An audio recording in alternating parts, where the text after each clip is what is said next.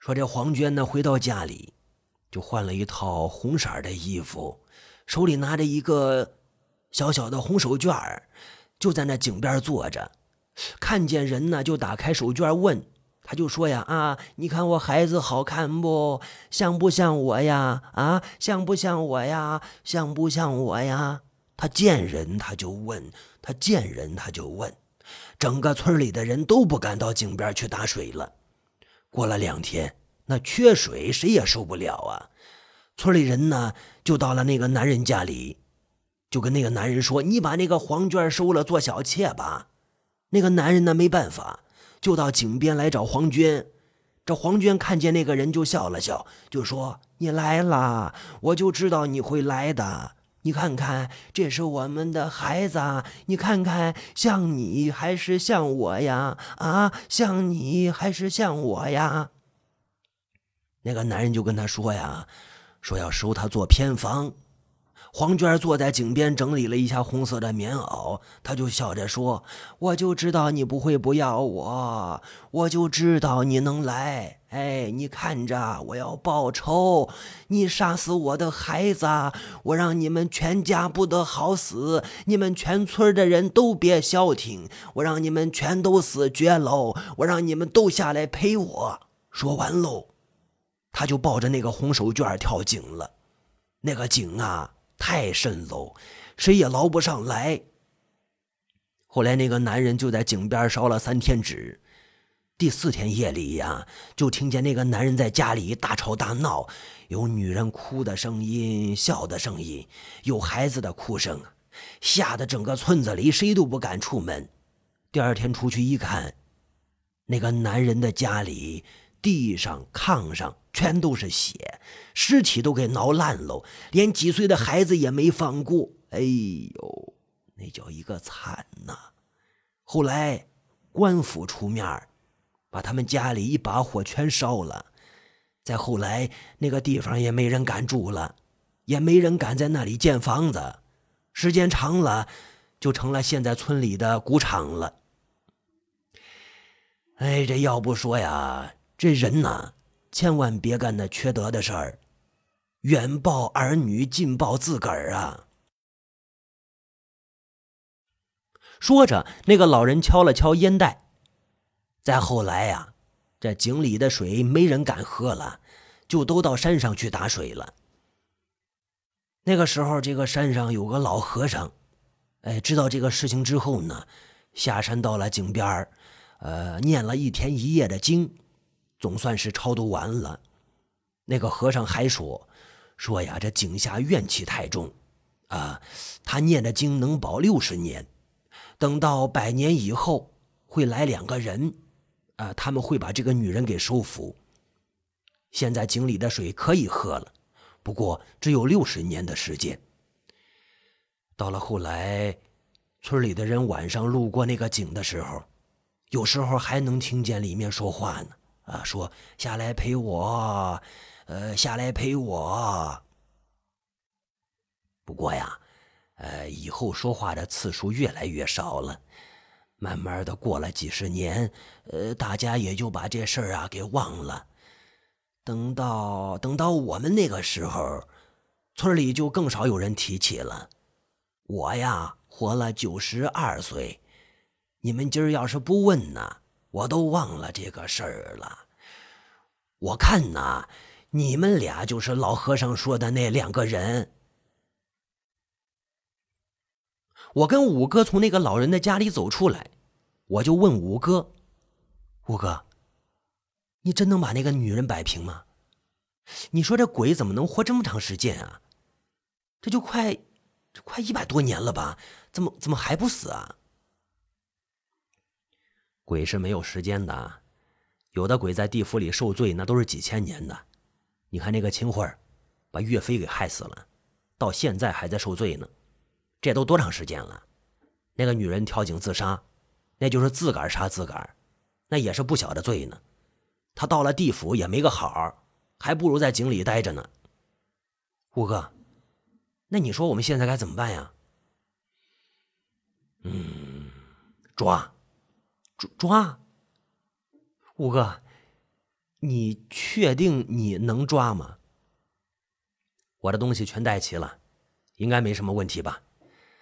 嗯，现在已经十点了，我们收拾一下去井边吧。刚子，你去谷场把车开来，我不少东西全在车上呢。我现在就去井边。我我我一听让我去谷场，以前不知道就算了，现在呀，打死我我也不去。我就跟五哥说：“五哥，呃，还是我们一起去吧。我这个 有有点害怕。那要不你去井边，跟那个女人聊一聊，你问她用不用下去陪她。你我，你也别吓唬我。告诉你，我就对看不见的东西害怕。你看到了，我什么也不怕。我不管你什么时候开始，总之总之，你你到哪儿，我到哪儿。我跟跟你讲。”等我们把车开到井边的时候，已经是晚上十一点了。五哥下了车，从车上拿出了符、香、金箔，还有用黄纸做的链子，把东西都摆好了，开始坐在地上念经。当时呢，我就想，这老东西是不是像那个和尚一样，他要念一天一夜吧？哎，我还是别等了，还是回车上去睡觉吧。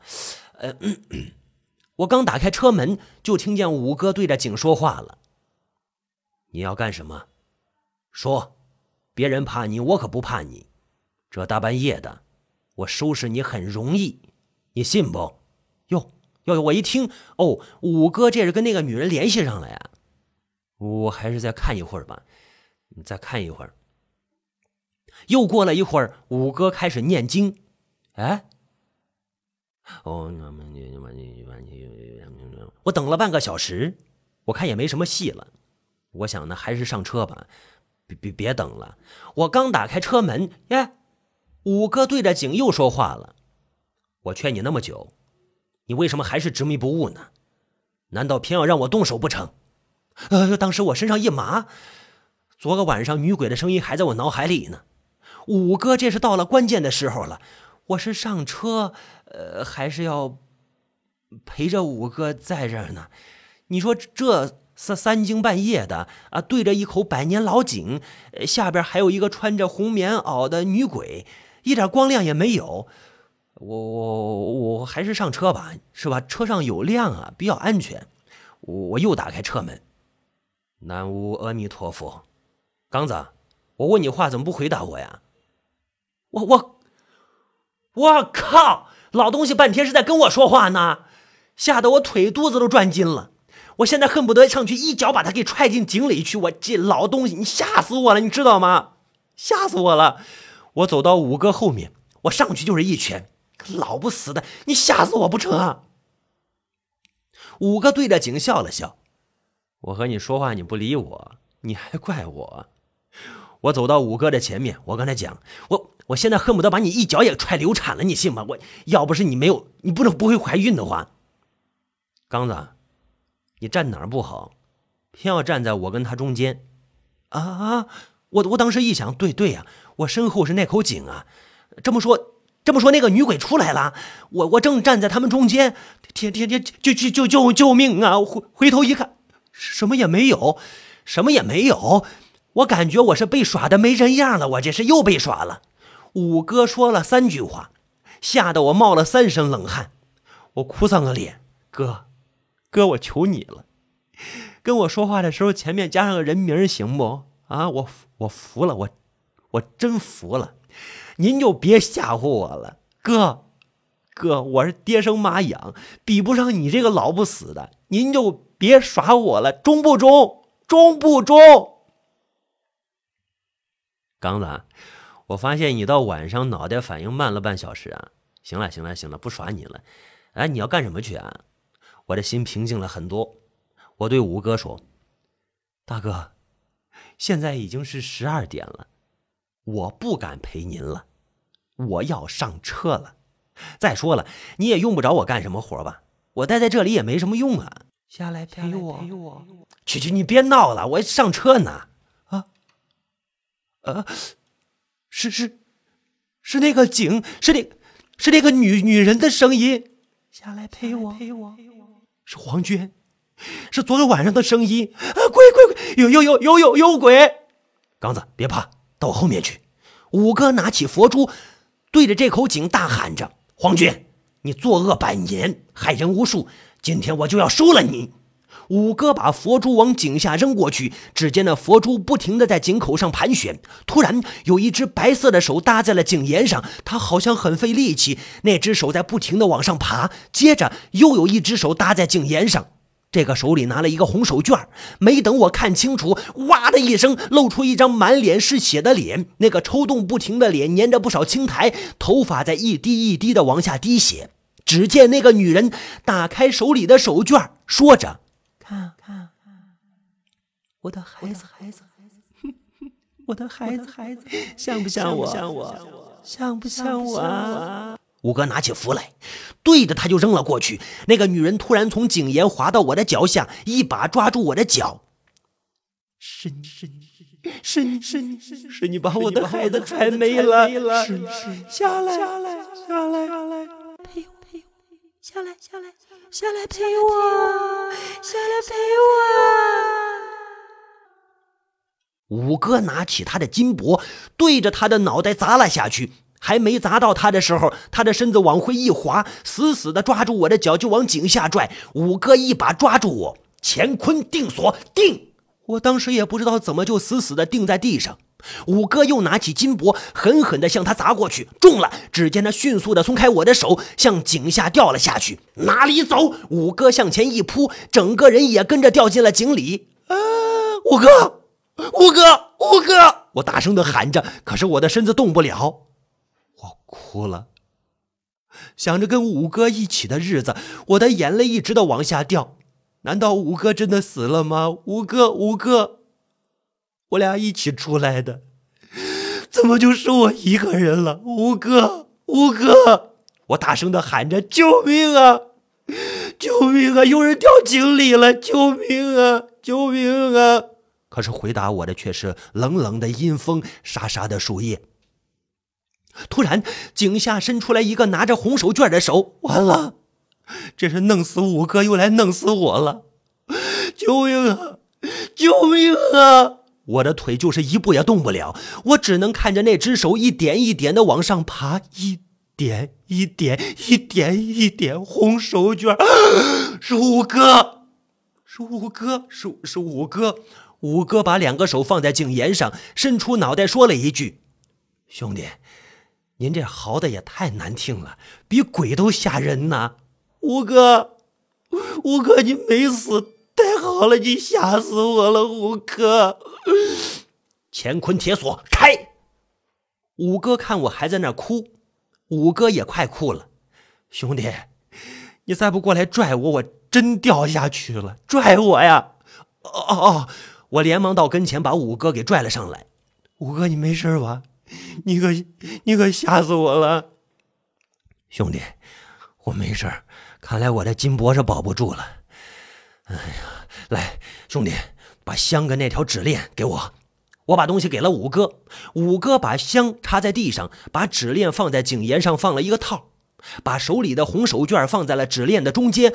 五哥对着井说道：“黄军，你的孩子在我手上，你要是要，你就过来取。不过，看你有没有这个本事。哎，这孩子长得很像你呀。”哟哟哟哟哟！这孩子怎么还一抖一抖的？哟，是不是冷了呀？啊，这是还是饿了呀？哟，这孩子一抖一抖的。话音还刚落，突然井下出来一只手，以极快的速度抓向那个红手绢。可是已经晚了。当他碰见那个手绢的时候，五哥是一拉指链，他的手就已经牢牢的套上了。五哥向后迈了一步，喊了一声“起”，一个红影被拖出井口。五哥手上一抖，那个指链突然变长，把那个女人捆了一个严严实实。那个女人用尽最后的力气说了一句：“你你真卑鄙。”皇军，我的做法是缺德。你造的孽得承认，你就认命了吧。收！说完，地上出现一个像红豆一边大的小红点。五哥上前捡了起来，从身上拿出一个小红袋子，把它放在里面。五哥看了看我，兄弟，走吧。五五哥，你的钵不要了。我倒是想要，那是我师傅送给我的。可是我是没本事再下去一趟了，我的灵气都没了，我得养几天。就算有，我根本也下不到那么深的井里，没有办法了，没有办法了。你你那钵是什么做的呀？铁的，上面还有经文呢，百年的东西了。嘿嘿嘿，五哥，我有办法。到了第二天早上，我到亮子家借来一大块磁铁，怕一块不够，我又让他给我借了几块，还拿了一条几百米的绳子，像钓鱼一样，把它放到了井里。等到绳子弯曲的时候，我就开始用力的摇啊摇啊摇啊摇啊摇了十多分钟，慢慢的往上提，感觉手里很沉，提上来一看，五哥乐得心花怒放啊！嘿 嘿，兄弟。真有办法呀！啊，嘿嘿嘿，好好，谢谢啊，谢谢你了。哎嘿嘿，没什么，五哥，小意思，以后丢了自己会捡了吧？啊，学着点儿会了，会了，会了，会了，会了，会了。五哥是特高兴。等到了中午呢，刘老大家里到了很多人，都是前来道谢的，说是给我们村里解决了百年的难题，要谢谢我们。我跟五哥教会了他们给水消毒的方法。收拾好东西就准备上车，他们看我们要走，谁都围着不让，说什么也要吃顿饭再走。我跟五哥没有办法，只好吃了饭。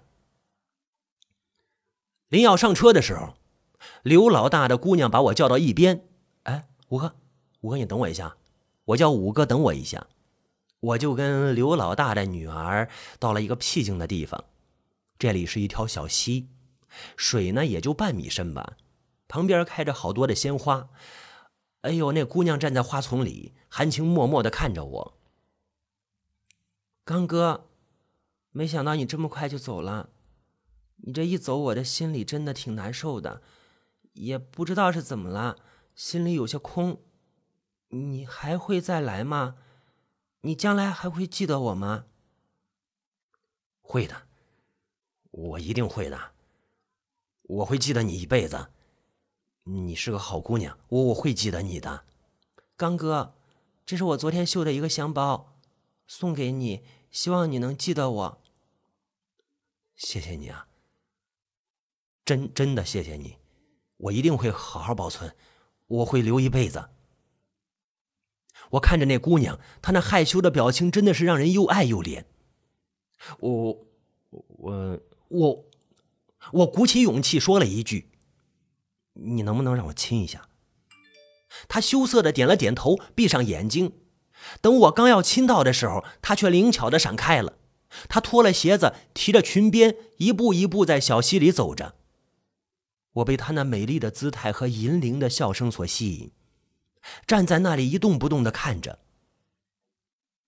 这美的山，这美的水，这美的人，这美的画一切都是那么真实。可是，一切又是那么虚幻。他看我看呆了，弯下腰向我泼了一下水，咯咯的笑着：“来啊，下来陪我玩啊！来啊，下来陪我，下来陪我，我。”身上一麻，我说了一声“好”，我掉头就往回跑。跑到了车上，我把钥匙一插，挂档就跑，油门恨不得踹到油箱里。五哥就问我：“刚子，你怎么了？怎么吓成这样？”他他他说要我下去陪他，我一听我我本能的就跑了，就你这胆儿，让个姑娘给你吓跑了，真是没出息。我一边开车我一边说，就你好，拿人家孩子做扣，你也真是够缺德的，你死了也得下地狱受罪。我跟你说，还会好意思说我？我没关系，没关系啊，五哥，我会去看你的。嗯，你别怕，如果你要是真的比我先死了。哎，到那边先给我订个座位啊！我要靠窗户的。五哥叹了一口气，我那也是没有办法呀，谁让事情赶到那儿了呢？这也是命啊！我琢磨着刚才的话呢有点重了，呃，还找个别的话题吧。我就有意要难为难为他，我就问他：“五哥，你不是能掐会算吗？”呃，你算算那个把岳飞害死的秦桧儿，什么时候能刑满释放啊？秦桧儿啊，哦，嗯，五哥认真的掐了掐手指，算了算，说道：“嗯，足球出现，马蓉从良。我的天哪，遥远，遥远，遥遥远，遥远。”